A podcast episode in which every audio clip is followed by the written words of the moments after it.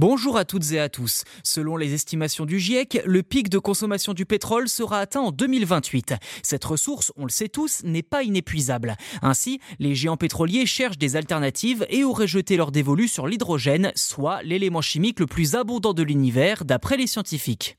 Le potentiel de l'hydrogène géologique, donc sous terre, réside principalement dans le fait qu'il soit présent en quantité très importante. On le présente souvent comme une source d'énergie inépuisable, avec des gros guillemets, contrairement au pétrole, ce qui est vrai si son extraction se fait de manière durable et écologique et si le processus géologique qui le produise se maintienne en continu.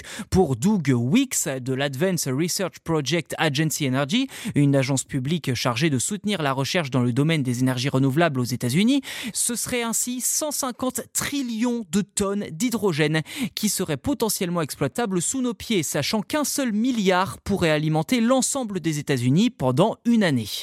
En clair, imaginez le potentiel que représente une usine souterraine alimentée par la nature elle-même et capable de fournir un approvisionnement renouvelable d'énergie propre. Cet or blanc, tel qu'on le surnomme désormais, est particulièrement présent dans certaines zones comme les rifts tectoniques aux États-Unis, en Europe et en Australie.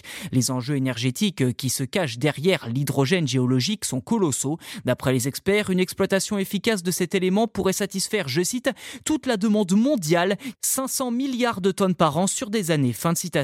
Reste désormais à savoir si l'hydrogène représente l'avenir de l'énergie et si les politiques décideront de foncer sur cette voie ou non.